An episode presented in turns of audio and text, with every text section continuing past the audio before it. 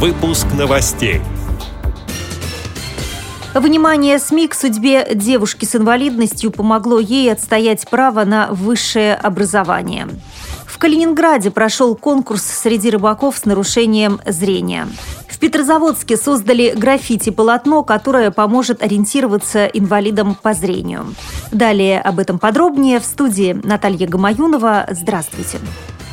Агентство социальной информации сообщает, что история девушки с инвалидностью Натальи Егоровой, получившей отказ от чиновников в рекомендации для поступления в ВУЗ, подходит к счастливому финалу. Наташу готовы принять на обучение в Московский психолого-педагогический университет. Ее история получила широкий резонанс после выхода материала под названием «Девушки с инвалидностью чиновники закрыли двери в ВУЗ» в газете «Московский комсомолец». Поводом для публикации стало выступление мамы Наташи Наташи Валентины Анатольевны на круглом столе в Общественной палате РФ, где она рассказала о барьерах, препятствующих дальнейшему обучению ее дочери. Поскольку Наташе уже исполнилось 18 лет, она смогла пройти переосвидетельствование в Бюро медико-социальной экспертизы для получения группы инвалидности и оформления индивидуальной программы реабилитации. Учитывая ее планы на получение высшего образования, Наташе Егоровой нужна была соответствующая запись в ИПР которая позволила бы ей подавать документы в ВУЗ. Она обратилась в медико-социальную экспертизу с просьбой дать ей эту рекомендацию. Однако специалисты отказали девочке под предлогом того, что она все равно не сможет впоследствии найти работу. Напомню, что в день официального старта приемной кампании 20 июня стало известно, что Союз ректоров рекомендовал вузам расширить меры обеспечения академических прав инвалидов. Генеральный секретарь Российского союза ректоров, член комиссии комиссии при президенте РФ по делам инвалидов Ольга Каширина обратилась к председателям региональных советов ректоров. Цитирую ее слова. «Прием должен проходить в полном соответствии с Конвенцией ООН о правах инвалидов».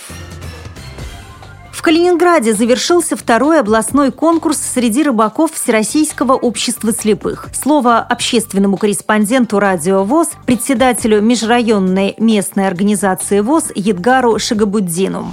Здравствуйте, друзья! Э, у нас в Калининграде 26-27 июня проходит второй областной конкурс среди рыбаков Всероссийского общества слепых. Проходит у нас в поселке Пригольский, это на окраине Калининграда, на частном Карповом озере. Очень повезло нам с погодой. Июнь у нас не ласковый, холодный, дождливый. И вот последние вот эти именно два дня, как по заказу, погода установилась. Вчера еще был немножечко ветер, а вчера уже вечером и сегодня прекрасная солнечная погода, такая по-настоящему летняя. 24 градуса приблизительно температура у нас в воздухе. В этом году участвовали в соревнованиях 9 человек, 9 рыбаков. Третье место занял Сергей Кислицкий, известный в России человек, э, участник Робинзонов, острова Робинзонов. На втором месте наш друг и тоже участник острова Робинзонов Артур Самойлов. Прекрасно знают наши слушатели радиовоз, что вся работа в обществе ведется на спонсорские и привлеченные средства. Отсюда и календарь вырисовывается. Вот в этом случае это и так и получилось. У нас был выигран и одним из грантовых мероприятий это вот такая вот рыбалка. Весь график соединив, расписав все наши мероприятия, выпало вот а, такое вот число на конец июня. Такие конкурсы, как рыбалка, как Робинзоны, как туризм, они сочетаются. И ребята, кто участвует в одном, смело могут участвовать в другом, помогать другим, настраивать ребят на то, что ну, успехи будущие. Вот мы уже три раза участвовали в Робинзонах, нам уже надо собирать команду. На собственном примере стараемся делать это, что это по силам любому человеку, если загорится. Ну, горящий человек, он зажигает и других. Ну, а на первом месте у нас такое открытие. Это Ольга Медведева. Она такая у нас самостоятельная рыболов.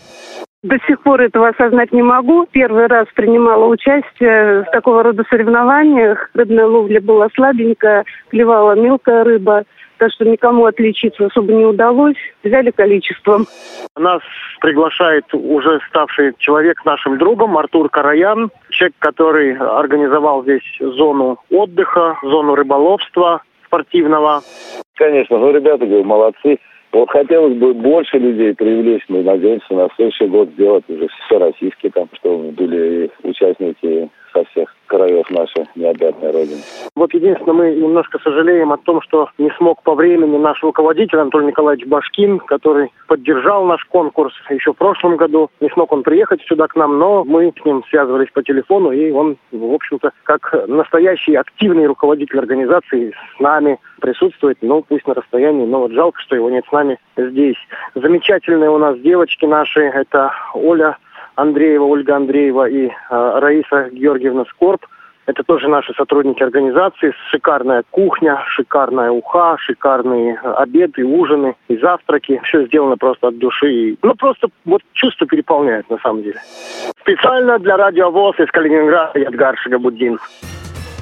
На здании петрозаводского предприятия «Негатара», где трудятся инвалиды по зрению, появилось граффити-полотно, сообщает портал karelinform.ru. Изображение, нарисованное люминесцентными и светонакопительными красками, должно стать хорошим ориентиром для слабовидящих людей. Оно было создано в рамках молодежного фестиваля граффити «Полоса отвода-2014», организованного Карельской республиканской организацией ВОЗ и Карельским региональным отделением Общероссийской общественной общественной организации «Союз дизайнеров России» совместно с Петрозаводским городским центром молодежи.